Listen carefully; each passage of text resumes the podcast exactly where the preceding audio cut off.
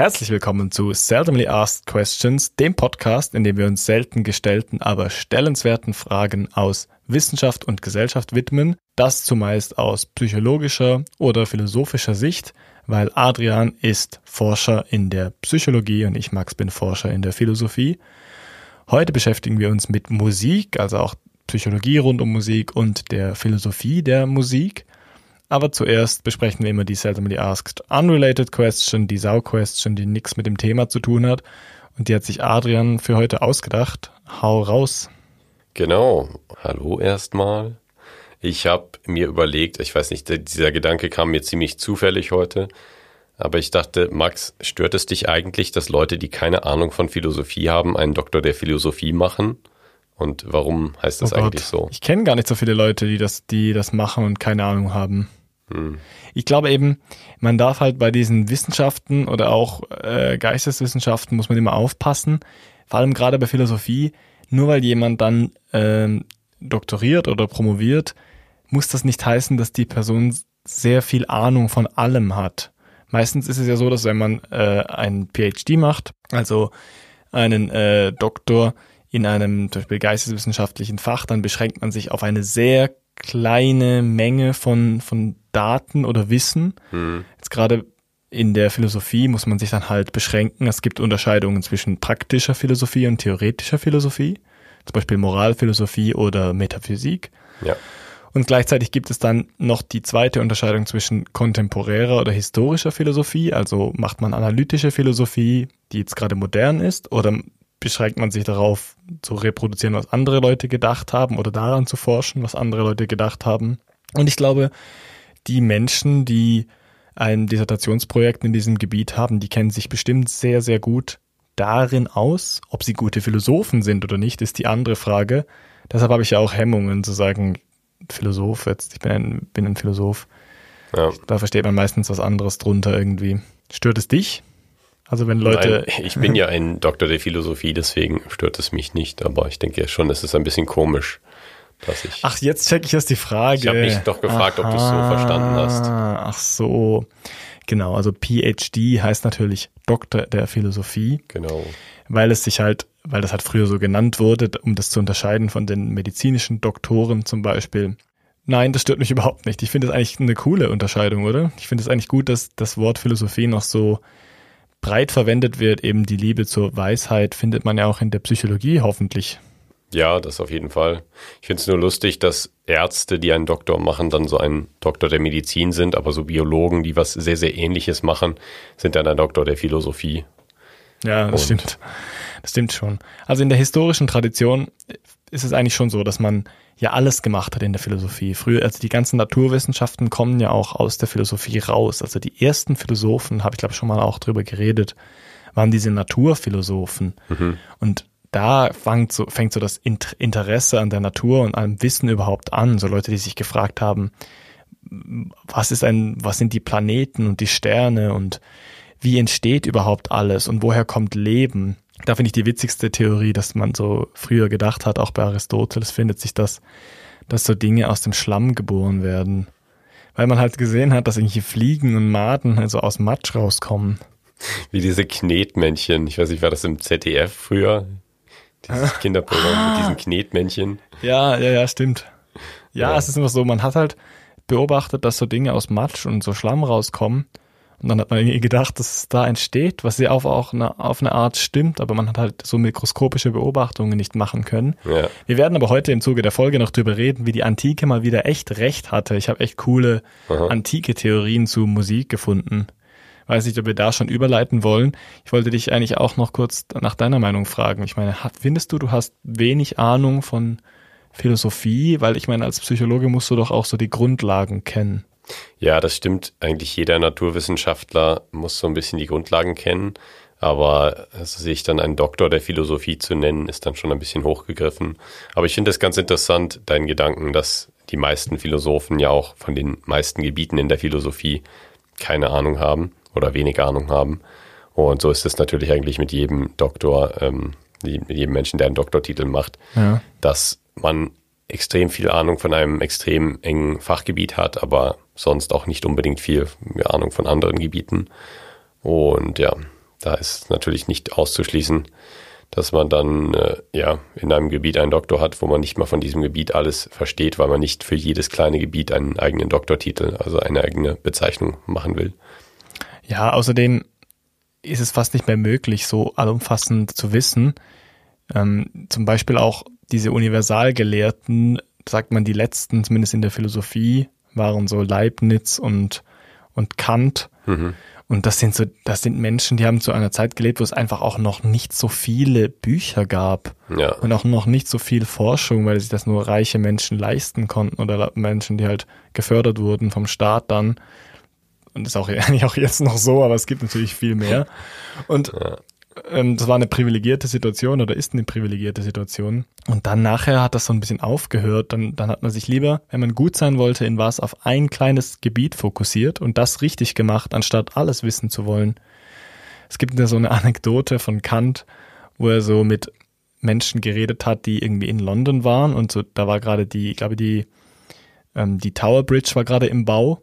Und dann hat jemand halt so über die Tower Bridge geredet und dann hat Kant diesem Mann erklärt, wie die Tower Bridge aufgebaut wird und wo halt die Träger hinkommen und wie wichtig das ist. Und der Mann hat dann so gesagt, ja, sind Sie denn Architekt da in dem Gebiet, dass Sie sich so gut auskennen? Und Kant hat gesagt, nee, ich habe es einfach irgendwo gelesen. und weil Kant kam in seinem Leben nicht aus äh, seinem Geburtsort raus, also aus Königsberg. Ja. Und da ist er so, steht er so äh, direkt im Kontrast zu Leibniz, der nicht fast nie zu Hause war und der ja. nur reisen war und so fremde Kulturen angeschaut hat und so. Da gibt's die Anekdote, dass Leibniz immer morgens all seine Gedanken auf, auf einen Zettel geschrieben hat und dann all, die alle Gedanken ausgeschnitten hat und so neu arrangiert hat, um sie so neu zusammen zu verbinden. Also wow. wer Kreative einen Input braucht, kann er diese Methode mal kopieren. Mir wurde äh, kürzlich die Frage gestellt, als angehender Philosoph, was halten Sie denn von der Gesellschaft im Allgemeinen? Fand ich sehr gut. Ja. ich habe dann gesagt, ja, ich mache leider äh, historische Philosophie und beschäftige mich jetzt nicht so konkret mit äh, Soziologie oder ähm, Politikwissenschaften. Ja. Aber das war dann nicht genug. Es hieß dann so, ja, aber Sie müssen doch einen holistischen Blick haben. Schreibt es uns gerne in die Kommentare, was ihr so denkt äh, über die Gesellschaft im Allgemeinen. gut. Aber gut, Musik.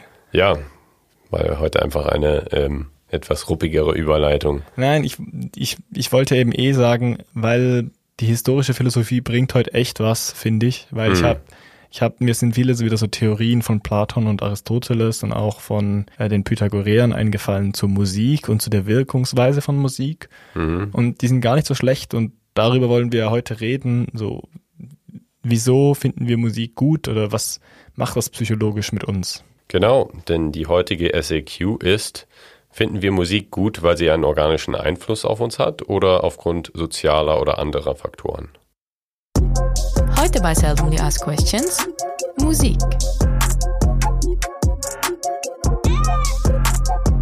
Wie ist die Stimmung hier? Zicke, zacke, zicke, zacke. Schlecht, schlecht. Also, wir erklären das nochmal ein bisschen genauer, was wir mit der SAQ heute meinen. Und zwar ist die Frage so, gibt es da so physische Faktoren, also einfach die, die physischen Charakteristika von Musik, wie sie eben auf unser Ohr trifft und dann ins Gehirn kommt, hat das einen gewissen Einfluss auf unsere, äh, unseren psychologischen Zustand? Oder ist das eben sehr flexibel und man kann verschieden auf die gleiche Musik reagieren? Es ist nicht so, dass sie einen, einen organischen Einfluss hat im Sinne von, wenn dieser physische Reiz auf unser ähm, Gehör trifft, dann hat es immer die gleiche Reaktion im Gehirn. Ja, das finde ich eine sehr interessante Frage, vor allem weil es halt so ein bisschen auf die Psychophysik auch abzielt und auf die Psychologie hinter Musik hören und Musik gut finden. Weil ich meine, wir sind auch beide keine Musiker. Ich möchte auch noch nicht so sehr auf diese Musiktheorie generell eingehen. Wir wissen natürlich, es gibt zum Beispiel kulturelle Unterschiede in ähm, den Tonleitern. Und da gibt es definitiv kulturelle Prägungen. Vielleicht sprechen wir später noch ein bisschen darüber, aber mir vor allem ist auch ein bisschen wichtig, wie beschäftigt sich die Philosophie mit, mit Musik und warum auch ein bisschen. Ja, das finde ich eben auch sehr interessant. Da werden wir einfach das heutige Thema auch ein bisschen von den beiden Seiten betrachten und du kannst mal deine philosophische Sicht oder die Sicht der Philosophie auf die Musik ähm, beschreiben Und dann kann ich ein bisschen darüber reden, wie die Psychologie oder die Neurowissenschaft denn Musik anschaut und ob man da vielleicht Schnittmengen findet, ähnliche Ideen ja. oder ähm, ja, dann Unterschiede. Also du kannst mich gerne auch unterbrechen und wir äh, reden dann ein bisschen über ein Thema. Ja. Ich würde mit der Antike einfach mal anfangen. Ja, also, genau. Ich habe es jetzt in der Sau-Question schon ein bisschen besprochen. In der Antike hat man sich in der Philosophie natürlich mit allem Möglichen beschäftigt, vor allem auch mit Psychologie, das damals halt noch Seelen, Seelenlehre hieß, also wörtlich Psychologie, was ja Psychologie auch dann übersetzt heißt. Und da ging es dann oft drum, wie wirken Reize von außen auf uns, wie wirkt die Sinneswahrnehmung auf uns oder wie wirken äh, materielle Gegenstände oder Töne oder Licht auf uns. Da gibt es ganz verschiedene Theorien. Und eine davon ist natürlich auch, warum wirkt Musik so gut auf uns? Also ich meine, es gibt schon, es gab ja schon sehr viele Instrumente in der Antike, die uns heute bekannt sind, als zum Beispiel so gitarrenartige, so Zittern zum Beispiel, also die Kitara, wo auch das Gitarrenwort herkommt, nehme ich mal an. Mhm. Und zum Beispiel auch so Flöten waren in der äh, griechischen Antike zum Beispiel sehr bekannt. Die Doppelflöte ist auch so ein Ding, was dann oft bei Banketten lief. Obwohl Flöte finde ich eigentlich ein furchtbares Instrument. Ja, also so einer meiner Hintergedanken war eben auch, dass es ja sehr, sehr viele verschiedene Musikstile gibt. Es gibt sehr, sehr unterschiedliche Musik und es gibt dann große Meinungsverschiedenheiten, was gute Musik bedeutet. Und ich denke, heute kann man diese Frage eben einfacher beantworten mit den verschiedensten Messinstrumenten, die man hat in der Neurowissenschaft zum Beispiel. Und früher war das wirklich so eine Diskussion, die sehr philosophisch äh, ablief oder einfach dann so eine, ja, so eine Streitigkeit zwischen Menschen, die dann Meinungsverschiedenheiten hatten zu Musik. Und wahrscheinlich gab es dann wirklich so Diskussionen wie, diese Musik ist aber scheußlich. Nein, sie ist gut. Und ja. dann konnte man einfach nichts sagen, weil es einfach so 100% die eigene Meinung war. Ja, es ist anders. Es ist ein bisschen anders. Du hast teilweise recht. Also es gab diese Diskussion. Aber das wurde früher sehr, sehr fest an naturwissenschaftlichen Gesetzen festgemacht, weil man halt Kunst generell versucht hat zu erklären über die Natur irgendwie. Und es gab ja auch damals fast nur so naturalistische Kunst oder so direkt abbildende Kunst. Also es, es gab sehr wenig so Metakunst oder Kunstkritik und damit auch weniger abstrakte Kunst. Damit meine ich, man hat jetzt nicht irgendwie so provokativ nur einen roten Würfel ausgestellt und gesagt, ja, aber das kann auch Kunst sein, weil die Leute waren kunstmäßig und kulturmäßig noch gar nicht so weit, dass das irgendeine Aussage gehabt hätte. Ja. Verstehst du? Also man hat halt versucht, was so genau wie möglich zu malen, zum Beispiel. Man hat nicht ein, äh, in Anführungszeichen, Musikstück, wo sich jemand einfach an ein Klavier setzt und dann vier Minuten und 33 Sekunden einfach nichts macht und dann wieder aufsteht und dann hat er das Musikstück äh, fertig gespielt. Genau, von wem ist das nochmal? Äh, John Cage. Genau, da haben wir auch schon mal drüber geredet in einer Folge, die mir jetzt gerade leider entfallen ist. Einfach alles nachhören und dann kommt es irgendwann. Schreibt es uns in die Kommentare. Da, wusste schon, da wusstest du schon spontan, wie der Künstler heißt und ich wusste es nicht. Was ich damit nur sagen wollte ist, man hat halt sehr so äh, abbildende, klare Kunst gemacht und worauf ich hinaus will ist, da gibt es natürlich objektive Kriterien, wie gut das Kunst ist, weil umso besser, dass sie einen Gegenstand abbildet oder umso besser, dass sie etwas darstellt, desto besser ist die Kunst an sich. Und das ist auch heute in der Philosophie noch eine Diskussion bei Musik. Musik ist ja eigentlich wie in sich selbst geschlossen ein, ein Objekt der Kunst und ist nicht eine abbildende Kunst, was Musik an sich sehr speziell macht. Also ich meine, irgendwie scheint es intrinsisch in Musikstücken etwas zu geben, was Wert hat. Zum Beispiel, wenn du jetzt ein Kunstwerk machst und ein Porträt malst, dann ist der Wert eigentlich in, dem, in der Ästhetik von dem eigentlichen Objekt. Ja. Und dann kannst du nachher schon sagen, gut, das ist jetzt besonders handwerklich gut gemacht und sehr gut abgebildet und deshalb hat das Kunstwerk auch einen Wert, aber es ist nur so übertragen. Naja, man könnte schon ähm, in der Musik, man kann zum Beispiel mit Blasinstrumenten so äh, Hupengeräusche von LKWs nachmachen. Also, oder mit, mit Orchestern generell kann man ja so Straßengeräusche oder was weiß ich nicht was reproduzieren und einen dann jemanden dann so fühlen lassen, als wäre er auf einer beliebten das stimmt, Straße aber oder da so. Ist, da, da sind jetzt schon deep im philosophischen Talk drin. Ist das dann Musik, wenn du so, wenn du normale Geräusche nachmachst, nur weil es Instrumente sind, eigentlich nicht? Es ist ja. eher eine Kritik daran, dass, ein, dass Musik per Definition nur so ein Arrangement von Geräuschen ist. Ja, das stimmt. Das ist eigentlich eine schlechte Musikdefinition, weil Sprache ist das ja auch. Mhm. Und das würde dann eigentlich bedeuten, dass es auch Musik ist. Und eben Straßengeräusche wären dann auch Musik, wenn du sie so zusammenstellst in einem Orchester. Und das ist ja nicht der Fall. Ja, genau. Also es muss schon irgendwie was extra dazukommen. Es ist eben irgendwie ja. diese diese Aneinanderreihung von Geräuschen, die eben nicht genau das ist, ähm, was man sonst hört, die einen aber schon an etwas Alltägliches erinnern kann oder eben an gewisse Emotionen oder alltägliche Erfahrungen oder auch nicht alltägliche, aber eben menschliche Erfahrungen erinnert. Also es ist nicht das Gleiche, aber ich glaube, die, die beste Musik ruft eben in Menschen gewisse Emotionen oder Erfahrungen hervor, die sie dann besonders berühren. Das stimmt. Ich möchte nur noch kurz den Gedanken von vorher abschließen es gab eben dann in der Antike oder auch in der, im Mittelalter lange Diskussionen darüber, wie perfekte Musik funktioniert. Also man hat dann die, äh, die Tonverhältnisse sehr genau angeschaut und meistens versucht eben naturwissenschaftlich oder mathematisch zu begründen. Und dann gab es eben diese Dispute nicht so groß, aber man muss halt sagen, da gab es sehr, sehr wenig Freiheit für Musik, wenn man das so ganz klar erklären will. Und zu dem, was du gerade gesagt hast, finde ich ein gutes Platon-Zitat, frei von mir übersetzt. Er dachte nämlich, dass die Musik quasi an dem Vernunftteil der Seele direkt vorbeigeht und das Selbst und die Emotionen der Seele so direkt betreffen. Äh, das Zitat ist, weil mehr als alles andere finden Rhythmus und Harmonie den Weg in die innerste Seele und ergreifen sie. Das fand ich ein sehr gutes Zitat irgendwie. Es betrifft doch voll so die moderne Psychologie, dass man merkt, dass Musik und Emotionen echt was miteinander zu tun haben, dass Musik eben schlussendlich nicht nur vernunftmäßig begreifbar ist. Und anscheinend war das Platon da auch schon klar.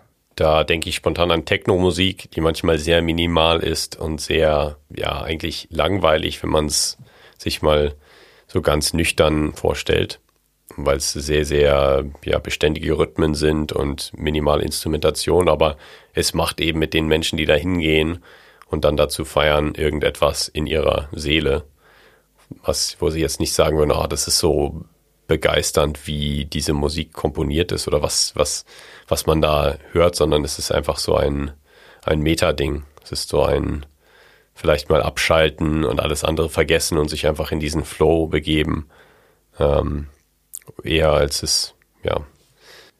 Gibt es, da, gibt es da Forschung dazu zu Musik und Flow? Ich kann mir das gut vorstellen. Ja, gibt es und das ist eben auch eine, also in dieser Forschung wird eben theorisiert, dass gute Musik sich durch einen Flow-Zustand auszeichnet, dass sie eben komplex genug ist, um das Hirn zu beanspruchen, dass es sich damit befasst und in so einen Flow-Zustand kommen kann, aber eben auch nicht überkomplex ist, so dass man gestresst wird von der Musik.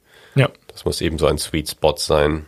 Das ist ja beim Flow-Zustand generell so. Es ist ein Zustand, der von der Psychologie beschrieben wird, wenn man eben so im Tunnel ist, wenn man arbeitet zum Beispiel, dass eine Arbeit anspruchsvoll genug ist, dass man dabei bleibt, aber nicht langweilig genug, dass man schnell abgelenkt ist. Und es kann so einen Zustand provozieren, wo man so ein bisschen die Zeit vergisst und total konzentriert ist. Und wenn man so richtig gute Musik hört, finde ich, das hat das echt auch was mit der Komplexität zu tun. Also das finde ich interessant, dass du das jetzt sagst. Mhm. Über Flow haben wir auch schon mal geredet. War das die Zeitfolge? Ja, ziemlich, ziemlich sicher, ja. Das ist ja mit der Komplexität so, dass man zum Beispiel Musik findet, die eher so ein bisschen anspruchsvoll ist für einen und dann findet man sie eher seltsam oder zu anstrengend und wenn man sie dann oft öfter hört, mhm. dann findet man sie plötzlich richtig gut und ich glaube, dann hat man eben diesen Sweet Spot erreicht vom Flow-Zustand. Also genau. so kann ich mir das erklären. Ja, und in dieser Studie, die ich jetzt gerade erwähnt hatte, da ging es eben um einen anderen, ähm, ein anderes Phänomen, nämlich das Überhören von Musik. So, dass man einen Song hat, den man eigentlich richtig gut findet und dann hört man ihn jeden Tag und plötzlich wird er nervig oder man hat ihn satt und möchte ihn eben nicht mehr hören.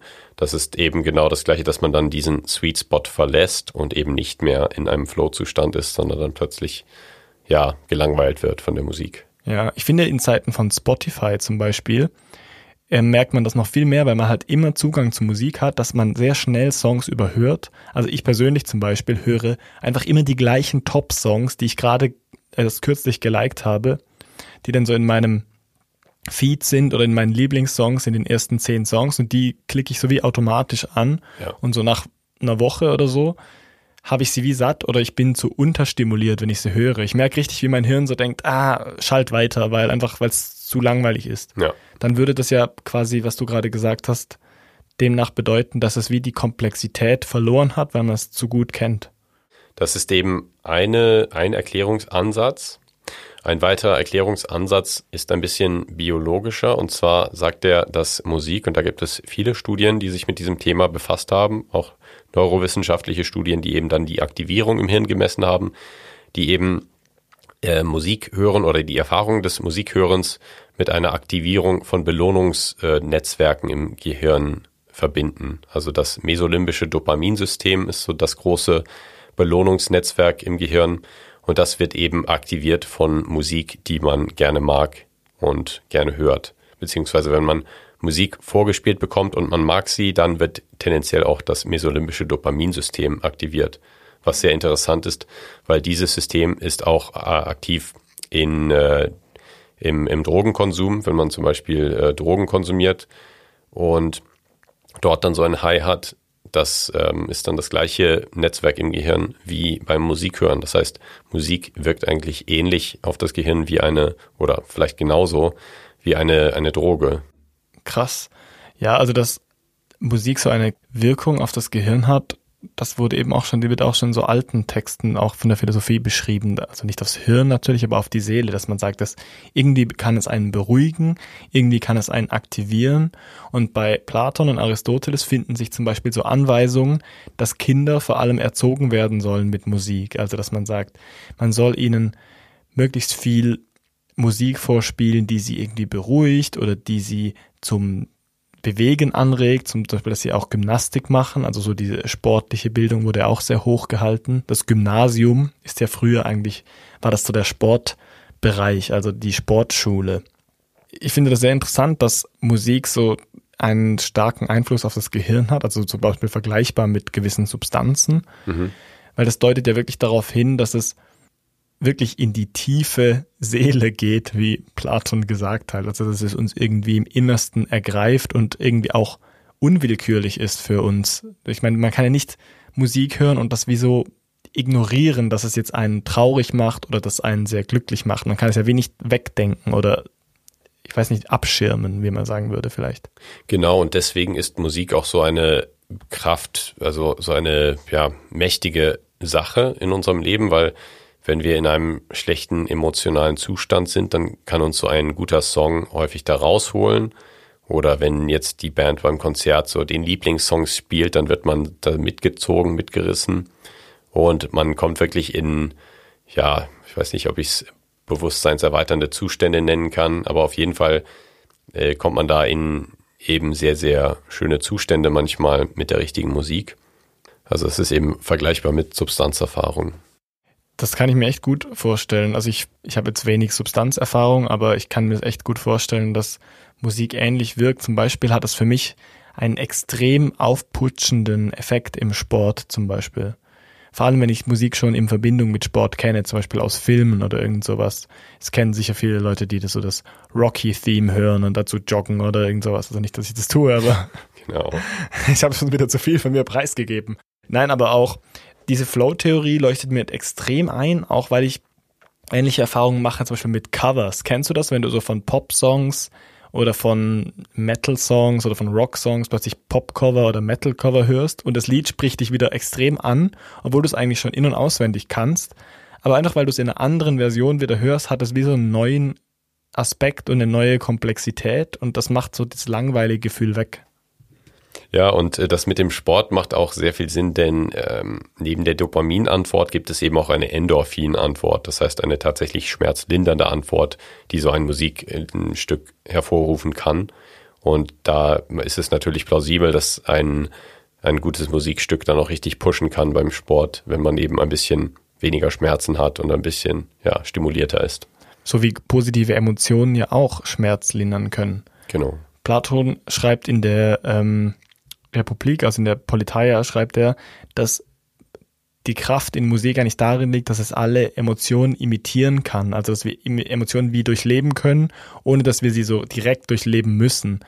Zum Beispiel schreibt er, das kann genauso gut so Nüchternheit, also so, so Vertrautheit, Mut und Freiheit, aber auch so eine, ja, eine so eine Hochgeistigkeit quasi auslösen. Ich habe jetzt das griechische Wort bisschen schlecht übersetzt. So eine, ja, wie sagt man, so ein Hochgefühl. Ja. Könnte es irgendwie so auslösen. Und man kann auch die Gegenteile davon erfahren, aber damit kann man sich wie so ein bisschen stimulieren. Und ich glaube, man, es wurde damals schon klar, dass es halt einen Wert hat, wenn man solche ungefährlichen Wege hat, seine Seele ein bisschen vorzubereiten auf verschiedene Zustände. Ja. Was, was sie auch schreiben dort, ich glaube, es ist bei Aristoteles oder bei Platon, bin ich nicht ganz sicher. Es fällt mir jetzt gerade nur ein, aber der Gedanke ist interessant. Wenn man ein Baby beruhigen will, dann ist man ja nicht selbst auch ruhig und möglichst leise, sondern im Gegenteil, man macht eigentlich Geräusche, man summt und wiegt das Baby in den Schlaf und man hat damit quasi zeigt man nicht immer das zu imitieren, was man auch erreichen will, ist gut, sondern man kann auch mit so rhythmischen Geräuschen und mit rhythmischer Bewegung kann man auch ruhig, also eine Ruhe erzeugen. Ja, obwohl ich muss sagen, die rhythmischen Geräusche damals in England haben mich nicht sonderlich beruhigt. ja, stimmt. Adrian hat schlechte Erfahrungen gemacht. Ähm, Flashback zur Kinderfolge. Genau. Schlechte Nachbarn. Nicht lang hier. Ja, also philosophisch möchte ich vielleicht noch ein bisschen drauf eingehen. Warum beschäftigt sich die Philosophie überhaupt mit solchen Sachen? Oft in unserem Podcast recherchiere ich ein bisschen, was die Philosophie macht und ich merke dann, dass ich mir selbst frage, warum das ein philosophisches Thema ist. In der Antike und der historischen Philosophie habe ich ja jetzt schon ausreichend erklärt, da ist es mir klar. Aber dann in der kontemporären, denke ich, ist es nicht mehr eine Frage für die Psychologie oder für die vielleicht sogar Biologie, wie das unsere Frage von heute auch ist, aber es stimmt schon, es gibt gute Fragen, die halt analytisch geklärt werden müssen. Zum Beispiel, ähm, ja, immer wenn man sagt Philosophy of X, also Philosophie der Musik oder Philosophie der Kunst, dann ist es meistens eine Definitionsfrage. Also man sagt dann, irgendwie wollen wir wissen, was das eigentlich ist und das nimmt dann vorweg, dass wir ein gewisses Wissen von dem X-Thema haben. Also, dass man irgendwie eine Intuition davon hat, sonst könnte man nicht einfach was definieren. Und bei Musik bietet sich das natürlich total an, weil wir alle irgendwie Erfahrungen mit Musik haben. Also selbst äh, ertaubte oder taube Menschen haben ja Erfahrungen mit Musik, zum Beispiel über Vibrationen, die sie wahrnehmen können, vor allem die Bässe und so. Und ich kann mir gut vorstellen, dass es eigentlich wenig Menschen gibt, die gar keine gar keinen Bezug zur Musik hätten oder die gar kein Wissen über Musik hätten, selbst wenn sie keine Musik hören. Ja, das stimmt. Kennst du jemanden in deinem Umfeld, der gar keine Musik hört oder der gar keinen Bezug dazu hat? Nein, also das nervt mich auch immer ein bisschen, wenn Leute so sagen, ja, ich mag alle Musik oder äh, ich höre eigentlich nicht viel Musik. So irgendwie, irgendeine Art Musik gibt's schon, die einen ähm, stört oder die man gerne hört. Also ich bin eigentlich ein Experte in dieser Form von Musik, die andere Leute so nervig finden, dass sie sie nicht hören. Und ich finde sie einfach witzig aus verschiedenen Gründen. Meist, weil sie einfach so ähm, störend ist. Wenn du sagst, ich bin eigentlich ein Experte, dann gehe ich halt davon aus, dass das irgendwie ernst gemeint ist und nicht einfach so umgangssprachlich. Was ist das für eine Art von Musik, die alle nervt? Es gibt zum Beispiel diesen, diese finnische Band, die Lakelaiset heißt, was äh, auch zu Deutsch die Rentner bedeutet. Das ist auch eine Coverband übrigens. Die haben mir auch den Spaß an sehr, sehr vielen Liedern wiedergegeben. Die haben so eine finnische Volksmusikart, die sie eben spielen. Das heißt Humper. Und die haben einfach so eine Zirkusmelodie gecovert und das einfach ich glaube, mehr als 20 Minuten lang durch, auf jeden Fall so 18 Minuten lang du durchgespielt. Bist so einer bist du. Du bist so einer, der Leuten auf WhatsApp oder so so Links schickt und dann, genau. wenn sie schreiben, haha, dann schreibst du zurück, hey, das dauert 20 Minuten, du hast es noch gar nicht gehört. Genau. Ich habe zum Beispiel mal einer unserer Stammhörerinnen, Abigail, die wir in der vorletzten Folge auch erwähnt hatten, oder die uns die äh, Sau zugeschickt hat, oder die Sack. Die Sack. Die Sack. Der habe ich mal eine Challenge gegeben, und zwar, dass sie sich dieses Lied von Ella Kelacet, was über 18 Minuten ungefähr geht oder vielleicht noch länger, dass sie das komplett durchhört und dann gebe ich ihr 10 Franken. Das hat sie tatsächlich gemacht und sie hat es, glaube ich, unter großem Leiden ertragen. Aber das war so ein, das ist so ein Lied, was, was mich einfach. Was hast du davon? dann gibst du ihr einfach Geld. Ich bin einfach ein Sadist. Das ergibt keinen Sinn und dann hat sie einfach gedacht, toll, das ist Arbeit. Flashback Arbeitsfolge. Aber Hauptsache man leidet genug, dann kriegt genau. man auch Geld von irgendjemandem. Das wäre ein gutes Beispiel für äh, Anti-Work gewesen. Genau. einfach nur destruktiv jemanden ja. bezahlen für so Schwachsinn. Ich finde das einfach lustig, weil es testet so die eigenen, die Grenzen der eigenen, des eigenen Verstands oder der, nein, wie sagt man das, der eigenen psychischen Gesundheit. Es ist, testet so ein bisschen die Resilienz gegenüber dem Wahnsinn und es ist einfach lustig, weil es ist immer die gleiche Melodie, die ungefähr 20 Sekunden dauert oder so und die wird dann immer wieder gespielt, aber irgendwann schleichen sich so Fehler ein oder es wird einfach ein bisschen äh, anders gespielt und es ist so eine komplette Metageschichte. Es ist einfach so komplett dumm, sich das 20 Minuten anzuhören, aber es ist halt auch wieder lustig, weil irgendwann, wenn man sich erstmal dran gewöhnt hat, merkt man dann plötzlich die Unterschiede, wo wir dann auch wieder bei diesem Gewöhnen sind und dass man in so einen Flow-Zustand kommt, mhm. wenn man sich eben an die Musik gewöhnt. Und da hat man dann plötzlich ein Ohr für so Details, die einem vorher vielleicht nicht auffallen. Das ja. habe ich eben bei guter Musik auch sehr häufig, dass ich bestimmte Sachen dann erst nach Monaten oder Jahren bemerke. Manchmal schaue ich mir die, also lese ich mir die Lyrics einfach nicht durch und dann nach einigen Jahren merke ich plötzlich so, ah ja, das sagt er da oder das. Oder man versteht es eben erst im Coversong oder so. Genau. Das hatte ich auch schon. Das auch.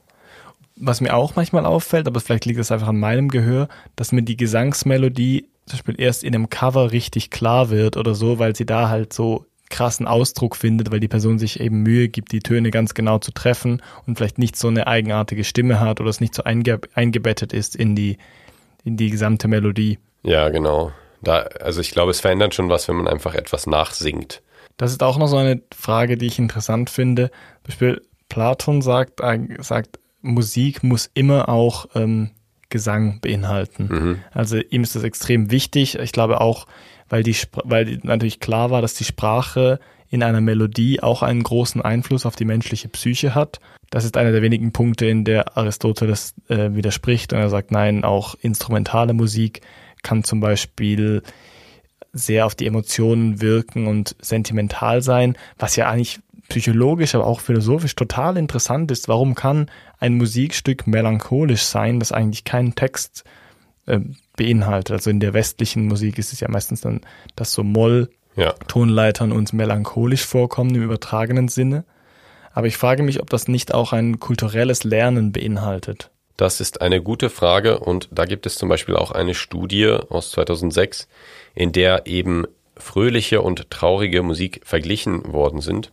Und dort wurde gefunden, dass traurige Musik unter gewissen Umständen genauso gemocht wird wie fröhliche Musik. Das heißt, die psychologische Reaktion darauf kann eigentlich die gleiche sein oder kann zumindest gleichermaßen positiv sein.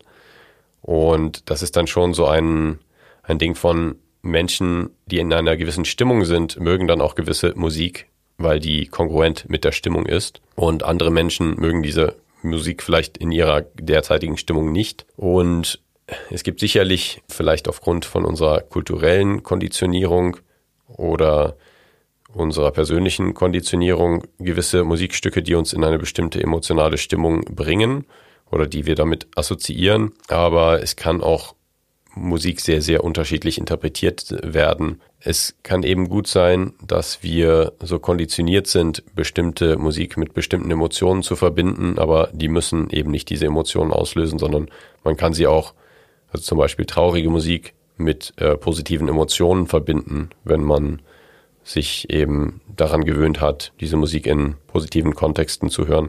Zum Beispiel ein sehr gutes Beispiel ist Klaviermusik, finde ich weil ich persönlich habe Klavierspielen gelernt.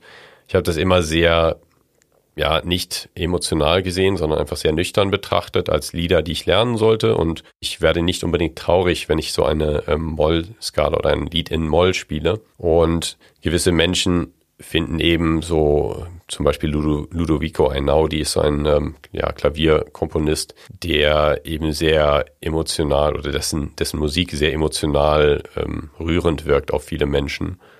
Das kann ich verstehen, aber für mich persönlich ist es nicht so, denn ich höre da einfach nur das, eben die Klaviermusik, ich höre die, die Sachen, die er spielt und ich mache mir dann Gedanken darüber, was, was er da so spielt, wie das zusammenwirkt und mhm für mich hat so Klaviermusik dann eher einen sehr beruhigenden Einfluss oder einen sehr fokussierenden. Also es hilft mir auch beim, bei der Konzentration. Ja, und was halt mit dem Flow-Zustand auch zu tun hat, wenn man dann schon durch die Musik reinkommt, dass man die Musik quasi wie vergisst und genau. dazu halt auch arbeiten kann. Da ist es aber auch so, dass es besser ist, wenn es Musik ist, die keinen Gesang beinhaltet, weil natürlich man reagiert immer direkt auf Sprache und das Hirn beschäftigt sich automatisch immer mit Sprache, auch wenn es nicht mal die eigene Muttersprache ist, aber man wird dann natürlich aus der Konzentration gerissen, wenn man plötzlich englischsprachige Lieder hört. Was ich hören kann mit Gesang zum Arbeiten sind Lieder, die ich einfach in- und auswendig kann, weil da mhm. reagiert, mhm. da reagiere ich einfach nicht mehr. Das bringt ja. mich nicht aus der Konzentration, weil ich, das ist wie so äh, meditativ quasi schon oder so gebetsmühlenartig, wenn man etwas so ganz perfekt auswendig kann. Ja, was ich auch empfehlen kann, ist, wenn man eine Sprache lernt, dann Musik in dieser Sprache sich anzuhören und dann zu sehen, wie je mehr man lernt von der Sprache, man mehr versteht und die Musik dann auch anders auf einen wirkt. Denn ich habe auch mal in anderen Sprachen Musik dann gehört und gemerkt, das ist dann ganz anders, wenn man nicht versteht, was dort gesungen wird und die Sprache auch nicht so intuitiv versteht. Also im Deutschen muss ich auch zuhören, um dann auf die Bedeutung oder die, die Aussage des Songs zu kommen. Und das heißt, ich kann auch ein bisschen das abstellen, aber ich kann nicht komplett das automatische Verstehen von bestimmten Wörtern abstellen. Das finde ich total seltsam. Das heißt, ist ein Thema, das mich schon immer fasziniert hat. Wie kann die amerikanische, also beziehungsweise wie kann die englischsprachige Kultur einfach so überflutet sein von Musik, wo sie den Text verstehen.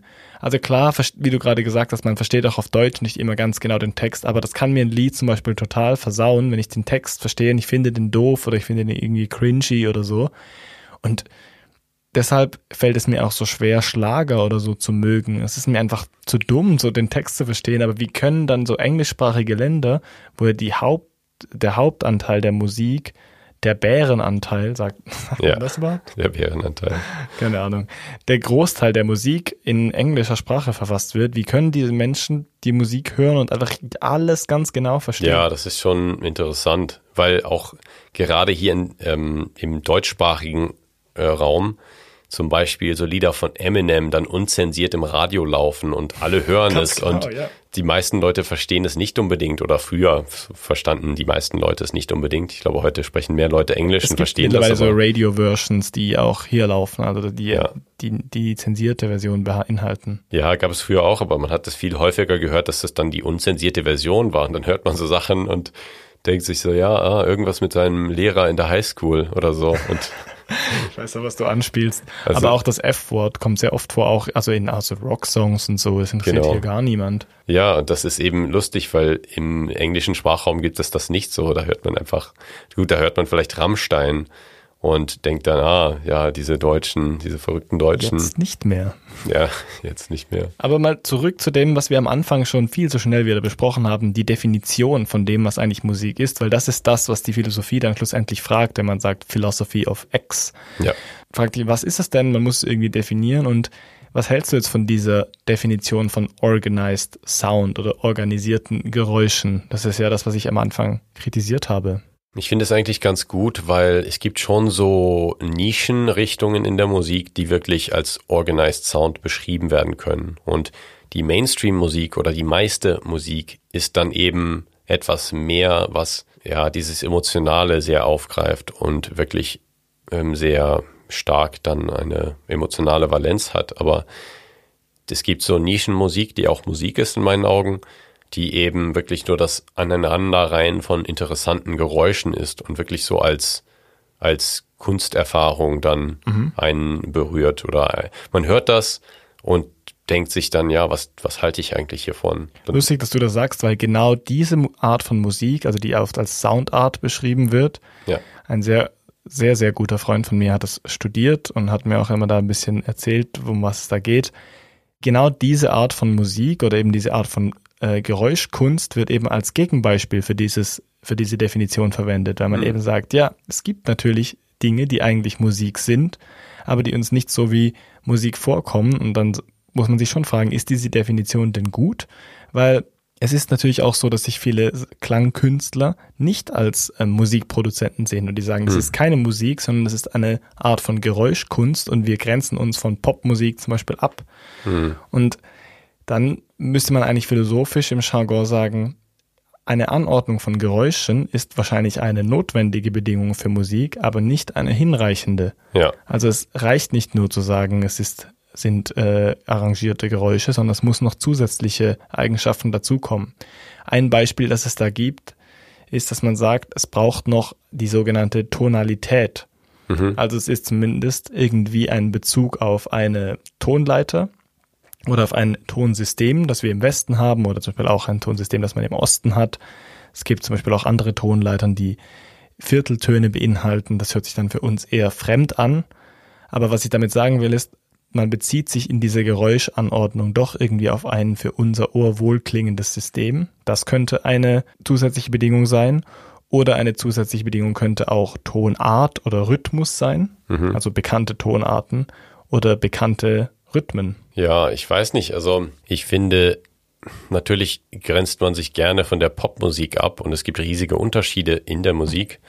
Aber ich hätte jetzt einfach gesagt, ich hätte diese Definition vielleicht ergänzt, um, also ich hätte vielleicht dann daraus gemacht, eine organisierte Tonfolge, die ausreichend unterschiedlich von einer im Alltag vorkommenden Tonfolge ist. Also eine bewusst gemachte, Ja. die eben nicht genauso klingt wie Alltagsgeräusche. Es ist ja, was, was die Musik auszeichnet, ist dieses Besondere, dass man einen besonderen Klang hat, der einen an etwas erinnert, der aber schon noch anders genug ist, um eben nicht einfach als Alltagsgeräusche wahrgenommen zu werden.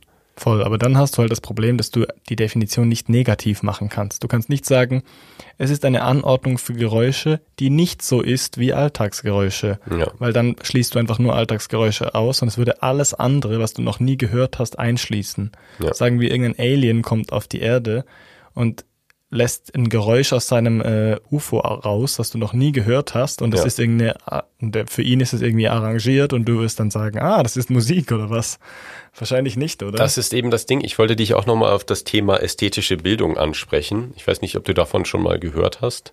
dann würdest du sagen, ein, äh, eine ästhetische Anordnung ist das, was Musik ausmacht. Also Ja, das wäre dann ein anderes zusätzliches äh, Merkmal. Ja, dann. Was, was ist ästhetische Bildung?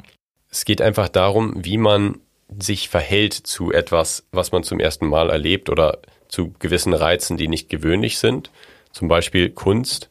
Es gibt Ausstellungen, wo dann bestimmte ja, Kunstwerke ausgestellt sind und äh, man hört sehr viel darüber, aber man sieht das dann und weiß gar nicht, was denkt man jetzt darüber. Und dieses, dieser Prozess des einem Reiz ausgesetzt werden und sich dann eben ein Bild machen oder das Gehirn macht sich selbst ein Bild davon. Man hat eine Reaktion darauf.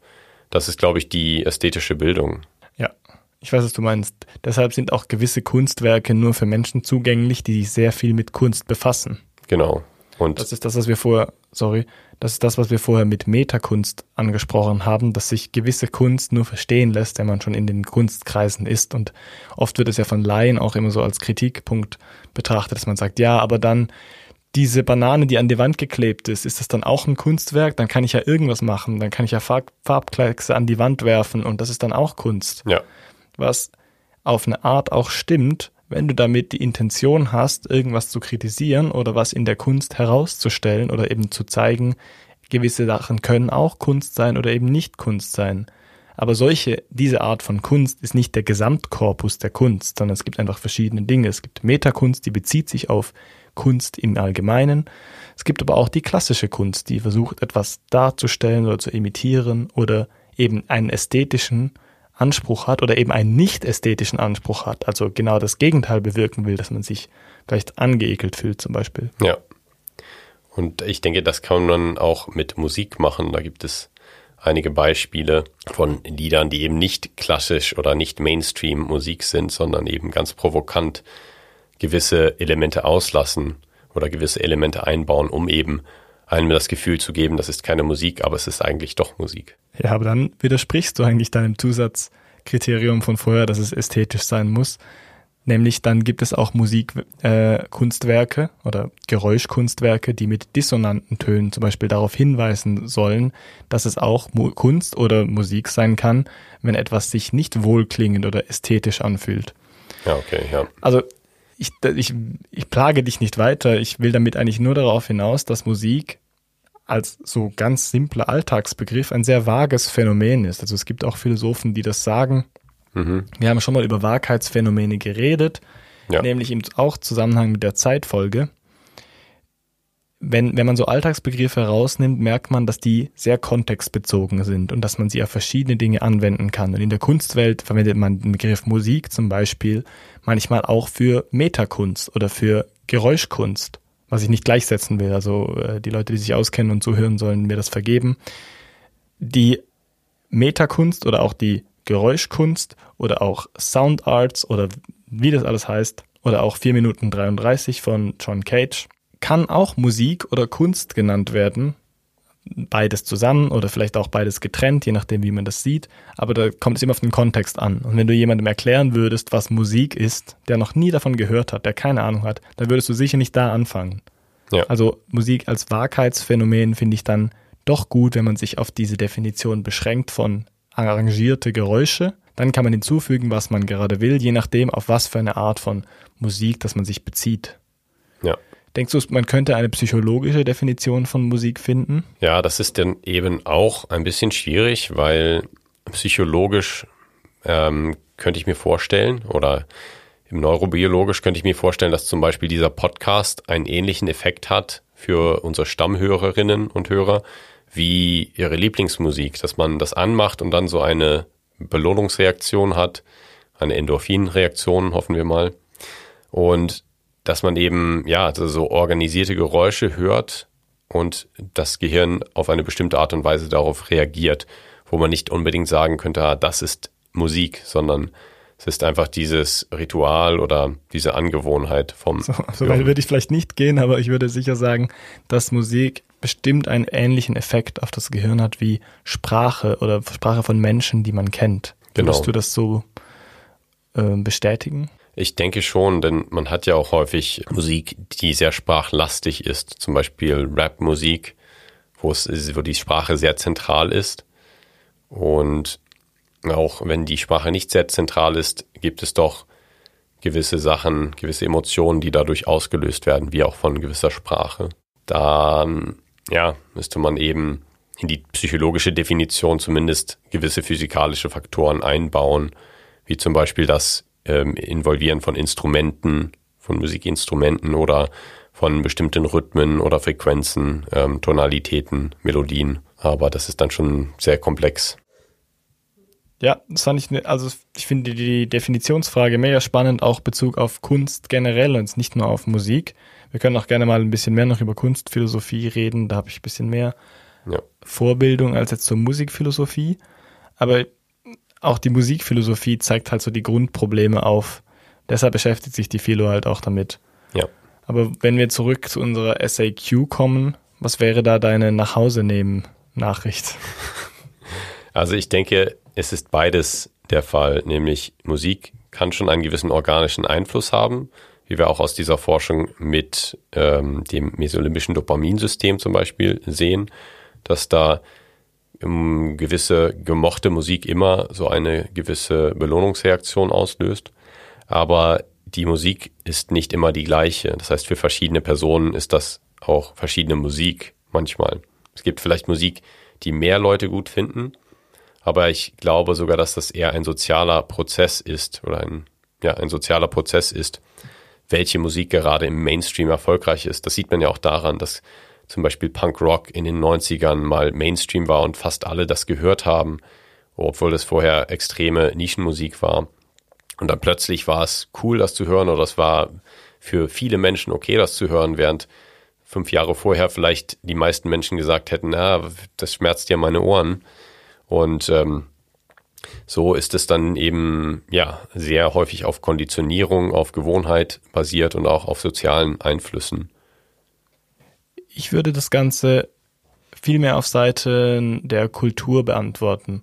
Und zwar jetzt durch das, was du mir alles erzählt hast, nochmal auf Platon zurückzukommen, der sagt, es ist ein Weg, um irgendwie unsere Emotionen nochmal zu durchleben, ohne sie wirklich erfahren zu müssen. Und das deutet zwar erstmal auf die organische Komponente hin, aber ich finde, schlussendlich deutet es auf Folgendes hin, nämlich, dass wir ein kulturelles Konstrukt haben, das wir so einsetzen wie ein Werkzeug. Und das ist ja das, was Kultur eigentlich ausmacht. Der Mensch ist ein Werkzeug Zeug machendes Lebewesen, das irgendwie die Umwelt nutzen kann für sich. Und wir haben irgendwie gelernt, Geräusche so zusammenzubauen, dass sie sich für uns wohlklingend anhören. Und das hat eine organische Komponente, aber ich finde, die kulturelle Komponente überwiegt dabei total. Genau, das wollte ich nämlich auch nochmal sagen ähm, Flashback Psychedelika Folge, dass Musik auch eine disruptive Erfahrung ist, die uns aus unserem Alltag herausholt und da meist eine positive Wirkung auf uns hat. Vielleicht eine erleichternde oder eine kathartische Wirkung. Aber auf jeden Fall ist das etwas, was uns eben ein bisschen ein, eine Pause erlaubt oder ein Durchatmen, ein Entfernen, äh, eine Selbstdistanzierung vielleicht vom Alltag und dann so einen anderen Blick auf das Leben äh, erlaubt und deswegen auch sehr, sehr beliebt ist bei den, bei den meisten Menschen, würde ich mal sagen, die irgendeine Form von Musik gerne hören, weil es eben so eine Ablenkung auch erlaubt. Genau, ich würde das als Hausaufgabe geben, mal eine Zeit lang, einfach einen Tag lang mal nicht Musik zu hören oder so, weil ich meine, also ich zumindest mache das täglich morgens, wenn ich aufstehe, manchmal zum Duschen, zum Arbeiten, einfach mal so zwei Tage lang gar keine Musik zu hören und dann mal wieder so seine Lieblingssongs, die man vielleicht auch mittlerweile als langweilig anerkannt hat, einfach nochmal anhören. Das ist eigentlich fast eine Entzugserfahrung, also beziehungsweise eine Wiederaufnahme der Suchterfahrung. Ja, genau. Kann die, ja, kann die vielleicht auch besser machen. Also ich denke auch, man gewöhnt sich sehr leicht daran und es könnte auch einen extra Kick geben, wenn man mal ein paar Tage nichts hört. Das ist definitiv so. Hausaufgaben finde ich gut. Ich finde, ich gebe ähm, den Stammhörerinnen und Hörern nochmal die Aufgabe, das äh, Lied Humparitari von Ela Keleiset anzuhören. Genau, und dann haben wir noch eine letzte Hausaufgabe. Wenn dieser Podcast tatsächlich für euch ist wie Musik hören oder wenn ihr ihn mögt, dann empfehlt uns doch einfach mal weiter an jemanden, der, den ihr kennt, wo ihr denkt, der könnte den Podcast doch mögen, der könnte gewisse Teile des Podcasts mögen, der könnte uns gerne zuhören. Und das ist auch schon alles für diese Woche. Genau, vielen Dank fürs Zuhören und bis zum nächsten Mal. Danke, tschüss. Das war Seldomly Asked Questions, produziert durch Freely Media. Artwork Christoph Heffelfinger.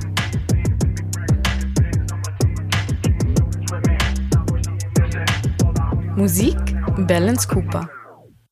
Wir sind ins Studio gekommen, haben gedacht, wir machen uns bereit und Nicole hat einfach, dort wo wir normalerweise den dämpfenden Vorhang hinhängen, ähm, ein riesiges Transparent von Michael Sarah hingepinnt. Ja. Unserem, unserem liebsten Hollywood-Schauspieler.